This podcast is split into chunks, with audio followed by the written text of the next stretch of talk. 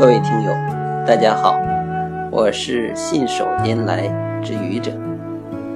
明天是星期一，无论是放假时间长的，还是放假时间短的，都要开始工作了吧？放假时间长的，可能明天是你第一个工作日，放了这么长时间的假，一定养足了精神，摩拳擦掌。等待明天的工作吧。放假时间短的，明天就是第二个工作周了。通过一周的工作，一定已经适应了工作的节奏吧。看来，无论是放假时间长的，放假时间短的，都对明天的工作充满了期待。